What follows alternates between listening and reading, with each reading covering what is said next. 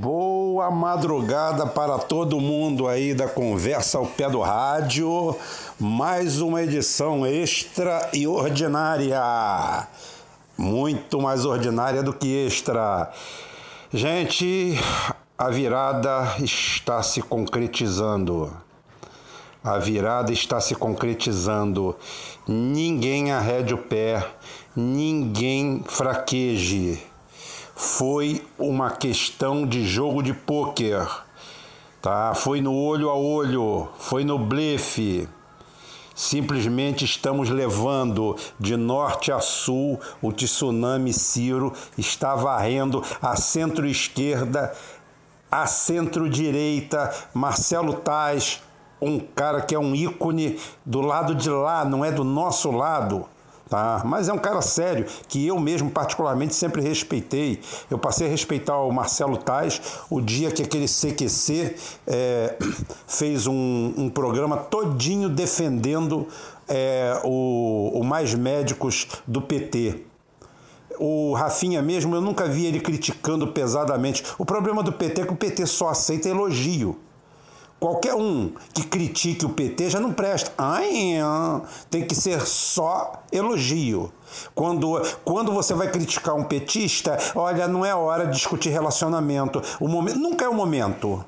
Nunca é o momento. Eles nunca estão no momento. Então é o seguinte: o Ciro que não está nem aí para isso, caiu dentro, tá? Manifestação monstro, botamos o vídeo aqui, manifestação monstro em Uberlândia, hoje na Lapa, arrebentando, virando, virando em todas as redes, trend topic, tudo, tudo, tudo, tudo, tudo, tudo. Viramos essa porra. Viramos essa porra e nós é que vamos pro segundo turno.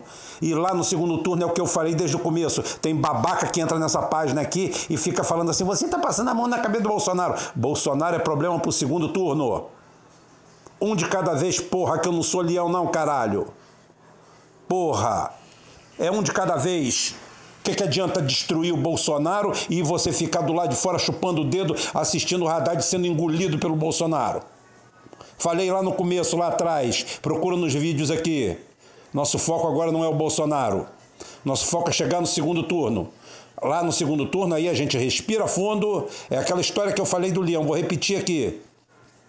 Vou repetir mais uma vez para quem não ouviu. Dois caçadores dormindo na floresta, o leão ruge de madrugada. Um fala para onde nós vamos correr, para onde nós vamos correr, e o outro começa a calçar o tênis. O outro que não está calçando tênis fala assim: Mas para que você está calçando tênis? Você acha que você vai correr mais do que um leão com tênis? Fala: Não, não vou correr mais que o leão, não, mas eu vou correr mais do que você. O leão, na hora que parar e te comer, tá tudo bem, foda-se, então eu tô salvo. E é o que a gente vai fazer a gente simplesmente vai deixar o leão comer os outros. O leão é o Bolsonaro. Ele que coma quem ele quiser. A gente vai para o segundo turno. A gente vai na vila da cidade, compra um bom rifle, volta para matar esse leão. É uma coisa de cada vez. Tá aí a virada, depende da gente, eterna vigilância, sem fraquejar, sem ouvir nhenhenhé, sem ouvir mimimi, sem discussão desnecessária. Pega o voto do lado, todo voto é necessário. Um, dois, três, quatro. Liga para aquele primo que você está brigado há muito tempo. Liga para aquele corno, só porque ele foi corno, o caramba tá lá com o Bolsonaro, vai lá dar uma chamada nele. Mostra aqui, vai lá no, no, na internet, pega lá, pega lá no Google. Escreve lá 13 terceiro vice do, do Bolsonaro, você vai aparecer lá, uma capa da Veja. Aproveita, eles gostam de Veja. Eu não suporto aquela merda, mas eles gostam. O bom não é quando você chega e bota assim, olha só um áudio do Rubão. O cara vai falar assim, ah, o Rubão tá com vocês. Foda-se essa porra desse, desse, dessa página filha da puta aí do YouTube. Agora, quando você pega material deles, está lá a, Ve, a Veja dizendo que eles vão cortar o 13 terceiro, que isso, que aquilo. Pega aquilo ali, estampa na cara dele, bota para fuder e fala aí, ó, filha da puta, nem polidor de chifre você vai ter mais. Vai ter que ser corno a seco. Porra, então é o seguinte, faz as amizades, faz o negócio, vamos jogar no território deles. É no território deles. Tem esse negócio não, apareceu fake news, empurra para frente, foda-se. Agora é guerra, agora é briga, tá bom, gente? Daqui a pouco tem outro. Isso daqui, essa edição Pocket, é, estourou, a gente está jogando no ar. Até a nossa análise no final do dia. E os vídeos do Cláudio, o Cláudio tá, tá foda, tá, tá lá. É, indócil, indócil, indócil, pronto para soltar outro, outro vídeo a qualquer momento.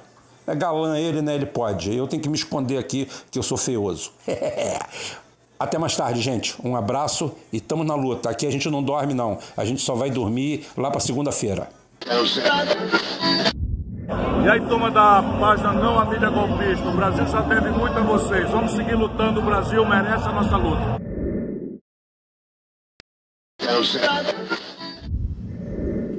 Bom dia, meus amigos da Conversa ao Pé do Rádio. Aqui quem fala é Rubem Gonzalez, diretamente do portal Não a Mídia Golpista. Vamos nos inscrevendo aí no canal, vamos aí dando um cliquezinho no sininho aí para receber as notificações. Agradecer a vocês todos. Ontem, ou hoje, né? De madrugada, ontem, hoje, não importa, no meio da noite que a gente não está dormindo, né? É, nós batemos aí 5 mil inscritos no nosso canal. Olha, a, a felicidade é muito grande entre a gente, o sentido de responsabilidade. E é o que eu falei, respondi para um amigo. É, o compromisso com a humildade não serviu, entendeu? A gente não. A humildade não serviu é aquela humildade em que você mantém de espírito é, não é você se dobrar ou se ajoelhar ou andar de cabeça baixa perante os outros, mas manter a humildade, como se a gente tivesse 30, 40 assinantes. Esperamos muitos mais, mas não importa. A gente fala para vocês como se eu queria, eu queria falar com cada um de vocês. Infelizmente, ainda tento manter um contato, eu sei que daqui a pouquinho vai sair um pouco do controle. É uma pena, porque eu gostaria de conversar com vocês como se estivesse conversando só com dois numa mesa. O nosso trabalho é, tem aqui aproximadamente 60 dias, que foi o ponto que nós nos concentramos mais, e a gente fica muito feliz com todo o desenlace disso aí com a repercussão e com uma coisa que eu acho que nós mantivemos durante todo esse período, nos momentos ruins, nos momentos bons, nos momentos de luta, é, que é a coerência. Coerência e lealdade. Quem tem isso, eu acho que tem tudo. Você é coerente e você é leal. Eu, eu lembro uma, uma vez um amigo meu é, me falou que eu falava falando sobre honestidade, ele falou: "Não, eu não sou honesto". Eu falei: "Não, você não é honesto?". "Não, não sou não. Ninguém é honesto. Ninguém é 100% honesto. Daquele jeito de manual não é não. Agora, eu sou 100% leal". E ele falou isso, é verdade. Falou: "Você nunca vai encontrar ninguém 100% honesto". Porque a honestidade é uma utopia. Ah. Isso não quer dizer que eu estou dando autorização para ninguém assaltar banco, não, tá, gente? Não é nada. É porque durante a vida da gente você é, passa por situações em que muitas vezes você é obrigado a fazer algo ao qual é, aquilo ali tecnicamente não seria algo honesto, né? É, porque o manual é uma letra fria. Agora, a lealdade não. A lealdade não. A lealdade e a coerência não adianta. Isso daí não dá margem. Tem gente que vai falar assim, nossa, porque a gente, a gente vive, a gente vive num grande Big Brother, né? A gente vive diante de umas câmeras ocultas é, dentro da sociedade em que tudo, tudo que, que a gente fala parece que a gente está falando num púlpito, falando para um monte de gente e todo mundo com aquela linguagem técnica, ou todo mundo parecendo William Bonner da vida, né? E não é bem assim, a vida é diferente, a vida é prática. Ah, se eu sou uma pessoa honesta, claro que eu sou uma pessoa honesta. Se eu já cometi algum ato, algum deslize, provavelmente vários pequenos. Agora, nenhum deles quanto à coerência e à lealdade. Então nós pegamos essa luta lá no começo, é, todos aqui do nosso grupo, do nosso pequeno e guerreiro grupo aqui, né? o Christian, o André, o Cláudio. Esse, esse canal saiu mais por uma insistência do Cláudio. O Cláudio me enchia o saco, vamos fazer, vamos fazer, vamos fazer, vamos fazer e acabamos fazendo. Aí fomos lá, abrimos aquele negócio maravilhoso, né? Você abre um canal e vai lá, faz um, um áudio, aí você viu 30 pessoas assistindo. Tá bom, não tem problema. Dos 30, de repente 20 é familiar para dar uma força. e a gente mesmo, né? Aí você vai vendo, vai vendo, vai vendo. E o importante é que é o seguinte: é, a gente tem o mesmo tesão de quando falava para 30 pessoas, ou não falar para ninguém. Eu sempre falei que se eu conseguir mudar uma pessoa, se eu convidar uma pessoa a, ao, ao uso do raciocínio, a, ao uso da razão, do bom senso, já é o suficiente. Porque aqui ninguém é extremista. É, aqui todo mundo, nosso grupo, nós somos assim. Não somos desencantados com a esquerda. Nós somos desencantados com essa esquerda que está aí nós continuamos encantados e apaixonados pelo socialismo, pela esquerda que nós crescemos, a esquerda raiz, a esquerda chão de fábrica, a esquerda que ia para a porta de fábrica para lutar pelo trabalhador. É, eu recebi um panfletozinho, né, um, um banner, é, que aparentemente é, tem até uma estrutura dentro dos padrões atuais da esquerda, tem um padrãozinho assim de fascismo, né? Mas eu achei muito interessante, eu gostei muito. Eu achei bacana. Não tenho ele em mãos aqui. Eu estou lembrando, né? É, eu acho legal, porque tem uma altura que ele fala assim, porque é para você não ensinar seu filho a, a respeitar gay, a respeitar mulher, a respeitar negro, não. Porque se você ensinar ele a respeitar o ser humano, respeitar as pessoas, você está ensinando ele a respeitar todo mundo. Está todo mundo no conjunto. Mas se você falar perto isso de um identitário, o identitário o que, é que vai falar? O que, é que vai falar? Ai! Ai! Hoje eu dei de cara com isso. Eu fiz uma postagem cedo no meu Facebook né, é, sobre o Ciro Gomes, sobre o, o que representaria a eleição de um Bolsonaro dentro do país, que eu não tenho medo do Bolsonaro, não medo desse daí do Bolsonaro feroz, matador, é, líder de, de, de gangue, porra nenhuma, um merda. Vai ser um merda neoliberal. Eu passei pelo governo Collor, eu conheço o que é bravata. É, meu pai sempre me ensinou uma coisa: meu filho, se você tiver numa batalha e você só tiver uma bala de prata, faz uma coisa, dá um tiro na têmpora. Se mata, porque vai ser a coisa melhor que você tem para fazer. Quem tem uma bala para enfrentar a guerra, não adianta. Ele viu muito filme, muita Netflix, achar que ele vai resolver alguma coisa. Então meu pai sempre falava: se você só tem uma bala no tambor do revólver para decidir uma batalha, faz uma coisa, dá um tiro na têmpora. Dá um tiro na cabeça, porque aí pelo menos você não vai morrer esculachado na mão dos inimigos. Né? Então é isso aí. Aí lá eu dei de cara com uma mulher que gostou do meu discurso, mas eu continuo sendo machista, misógino, racista e eu, com toda a minha educação, cheguei para ela, falei para ela dar meia hora de cu com o relógio parado.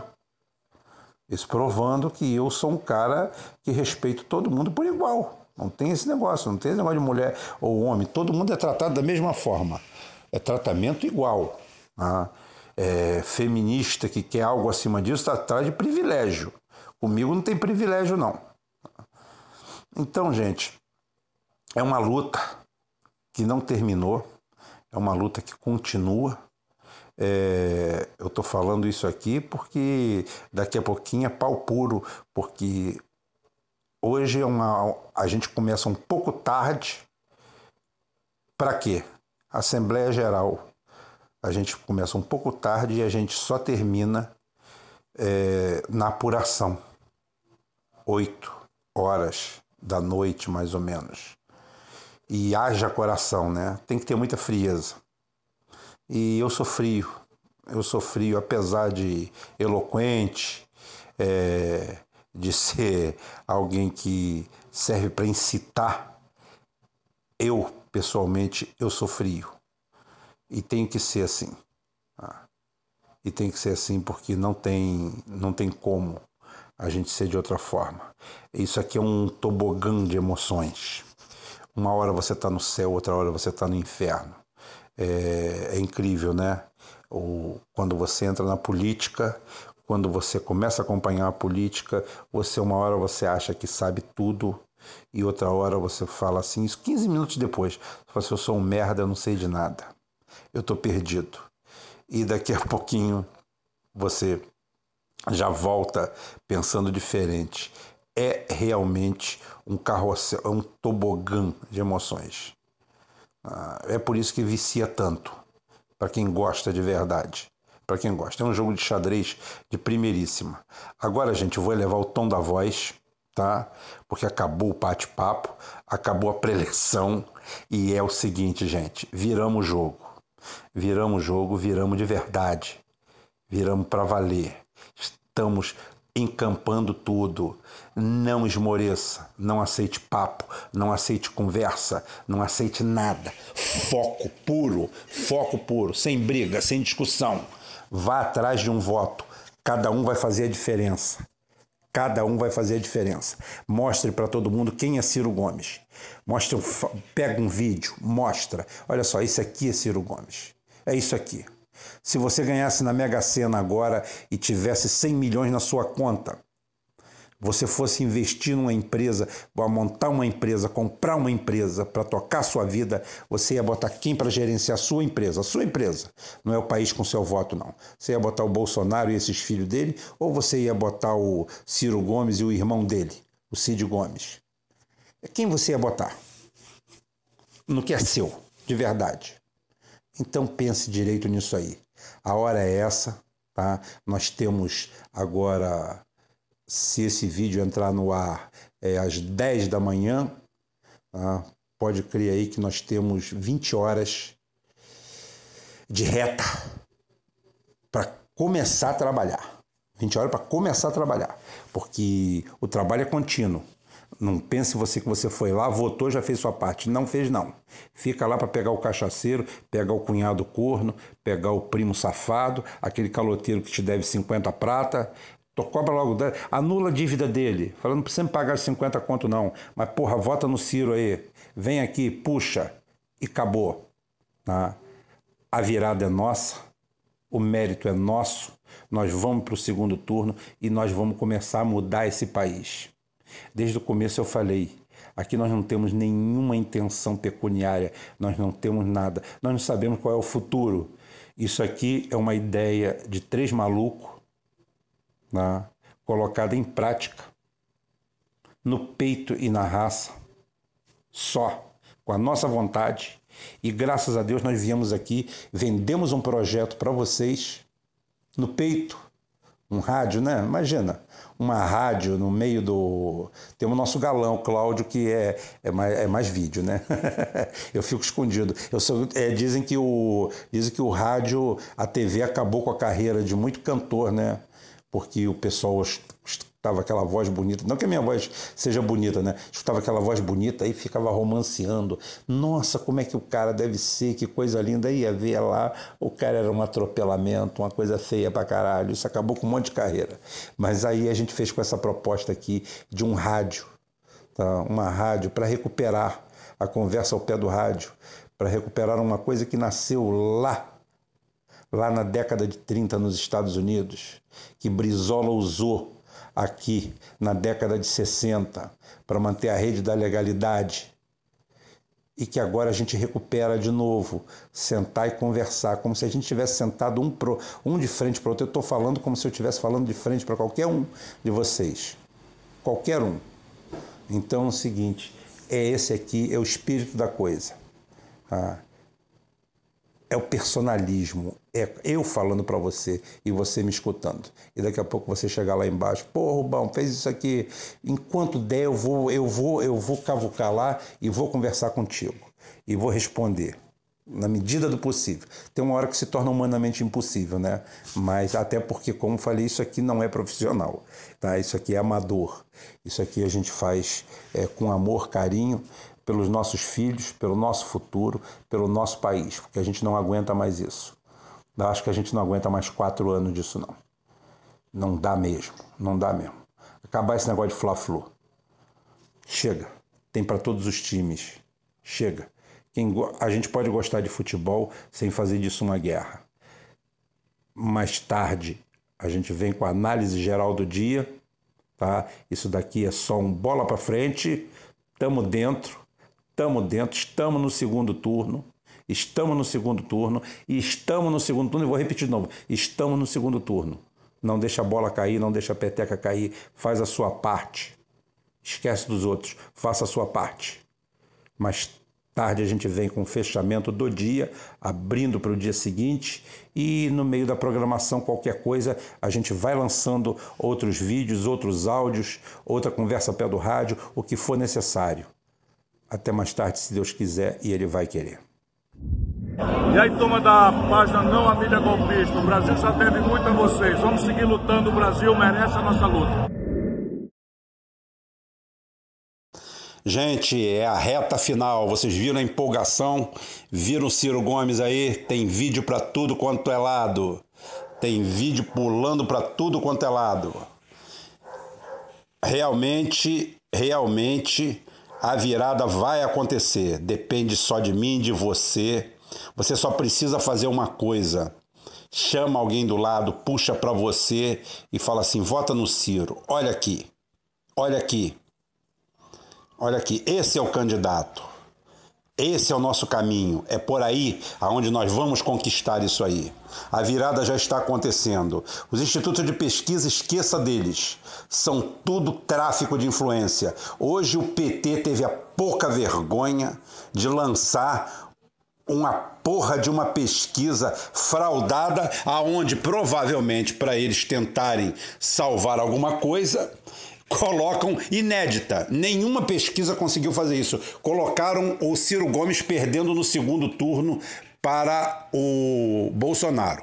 Isso quando a gente fala que o Ciro Gomes ganha de todo mundo no segundo turno, é de uma maneira emblemática, entendeu? É, eu nunca me baseei nisso aí para dizer que o Ciro Gomes ganharia no segundo turno de alguém. É porque o Ciro Gomes não perde para ninguém num duelo. Isso é sem abrir a boca. A hora que ele abrir a boca na frente de um Haddad, ele engole o Haddad. A hora que ele abrir a boca, porque o que, que acontece? É...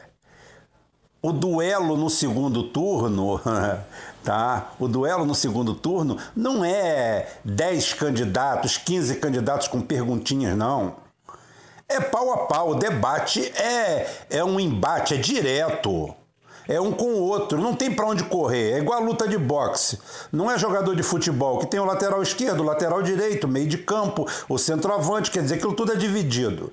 Eu sempre tive muito respeito pelas, pelos esportes né, individuais. Que o cara não tem refresco, é ele ali, o jogador de tênis, o lutador de boxe, é ele contra o outro. Ele não tem como tocar a bola para o lado que eu vou correr na frente, eu vou me esconder um pouquinho aqui atrás. Só tem ele.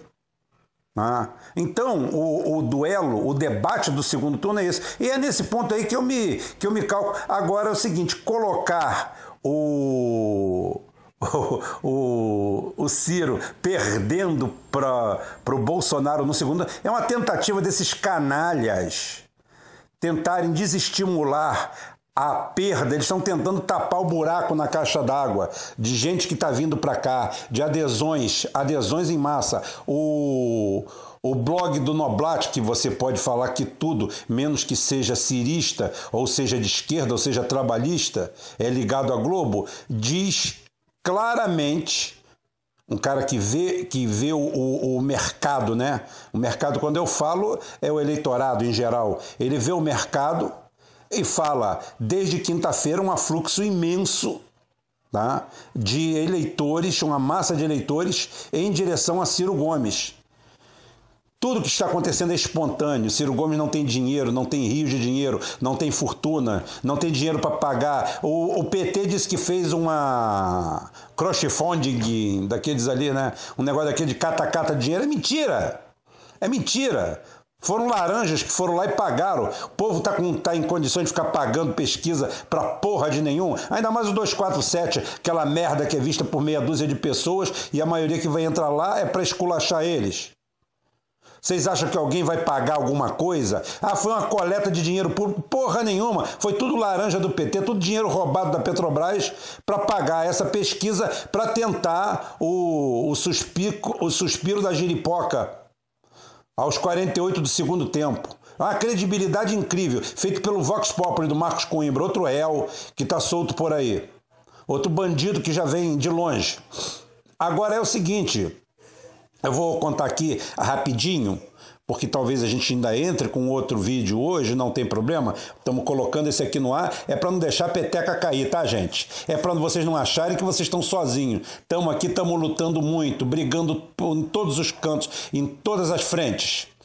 É, é interessante como o Brasil, pós-guerra, o Brasil pós-guerra, o Brasil, logo depois que Getúlio é derrubado do poder, apeado do poder, a mando das Forças Armadas Americanas, o que, acontece? Acabou a Segunda Guerra Mundial, um pouquinho de história, né? Acabou a Segunda Guerra Mundial, é... o Brasil estava bem financeiramente, Tá nadando de braçada, não participou da guerra, forneceu pra caralho, tava com o cu cheio de dinheiro. E o que que fez os Estados Unidos para faturar mais ainda? Porque foi o país que mais faturou com a guerra. Perdeu meia dúzia de pobres lá, mas não tem problema, eram pobres até os que morreram, não tem problema não. Pobre tem para repor no mundo a hora, qualquer hora. Mas não é isso não. A luta não foi, no, não foi no, em suas terras e o parque industrial deles trabalhou a pleno vapor. Só que naquela época tinha um grande presidente que era o Franklin Delano Roosevelt, que era um, um nacionalista empedernido, um trabalhista ao modo dele, porque ele sempre defendeu o trabalhador. A classificação política nos Estados Unidos é muito diferente do resto do mundo. É, se fosse a classificação que nós usamos atual, o Roosevelt seria um cara, um socialista de esquerda. Tá? De esquerda mesmo, isso pela classificação brasileira, que as pessoas falam, quase comunista. Mas só que tem uma coisa, ele era muito intramuros. Ele nunca viu com bons olhos essa espalha, espalhada pelo, pelo mundo dos Estados Unidos. Quando ele, quando ele morre, tá? Diz, tem até teorias da conspiração sobre a morte dele, mas não vou entrar nesse detalhe. Blá blá blá, vamos correr em frente. O que, que acontece? Os Estados Unidos saem da Segunda Guerra e vamos tomar dinheiro do mundo para ajudar exatamente a Europa, reconstruir a Europa, porque a relação, a relação cultural que existe entre a Europa e os Estados Unidos pela pela eh, pela longitude e latitude, tá? Mais pela latitude, né? Eles estão no norte, preferencialmente pelo clima, os europeus migraram para os Estados Unidos. Eles sempre viram a gente como segunda classe, como segunda categoria aqui para baixo. Então a migração sempre foi assim, foi uma migração anglo-saxã, né? Não tem, não tem muito de latino. O latino é visto como cidadão de segunda classe na Europa. Ah, a realidade é essa. Então houve essa migração e essa simbiose entre eles lá. Acabou, acabou a guerra, não tem problema, vamos reerguer a Alemanha. Então vamos vender lixo para o mundo. E foi assim: o Brasil gastou é, reservas e é, bilhões de sua reserva em dinheiro atualizado para comprar lixo americano. E Getúlio não concordaria com isso, então tira o Getúlio do poder. Então é o seguinte, tudo isso para explicar um pouquinho de história, né? Para explicar que Getúlio cai é, em 45, em 54 a tentativa já de primeiro golpe aqui, mas aí é golpe, intervenção. E em 60 nós temos o primeiro fenômeno do salvador da pátria, o Sassamutema, o super-herói, o homem que tem a solução para todos os problemas. o cara que vai moralizar o país. Isso é novinho isso, né? Esse papinho de vou moralizar o país. Gente, se você for olhar qualquer país do mundo pelas suas mazelas, um país com 200 milhões de habitantes, poucos países no mundo estão acima da, de uma população de 100 milhões de habitantes. Eu não sei quantos são agora, não posso mesurar. É, vou dar um chute tolo aqui, não posso falar. Talvez uma dúzia deles tenham mais de 100 milhões de habitantes tá? de 150 milhões de habitantes, o Brasil tem 200 e, e poucos milhões de habitantes. Tá? Então é o seguinte, um país desse sempre vai ter mazela. Se você, se você fulanizar, eu não estou falando que nós somos mais corruptos ou menos corruptos ou nada disso. Eu estou falando que se você fulanizar os problemas, você sempre vai achar. A estatística é ótima por causa disso.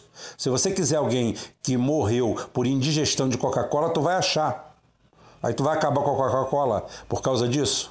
Não, são vendidas não sei quantos milhões de litros por hora naquela porra, aí no meio disso de tantos bilhões e trilhões, um morreu de indigestão de Coca-Cola, morreu afogado num tanque de Coca-Cola.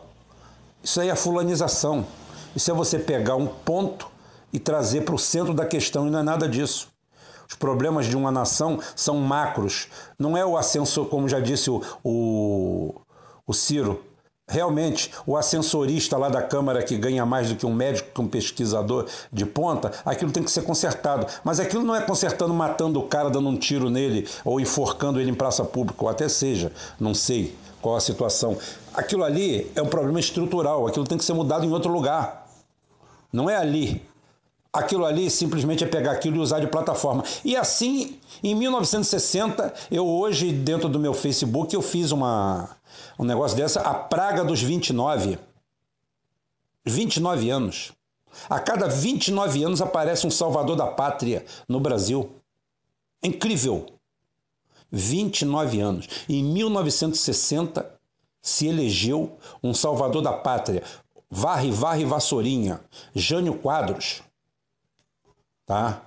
Seis meses, oito meses depois, eu não lembro quanto, menos de um ano depois, foi dar um, um golpe branco, fingindo uma renúncia, aceitaram a renúncia dele, tomou no cu, saiu fora e os primeiros a apedrejar ele foram os caras que carregaram nas costas. A mesma coisa, os avós do que estão hoje, votando no Bolsonaro.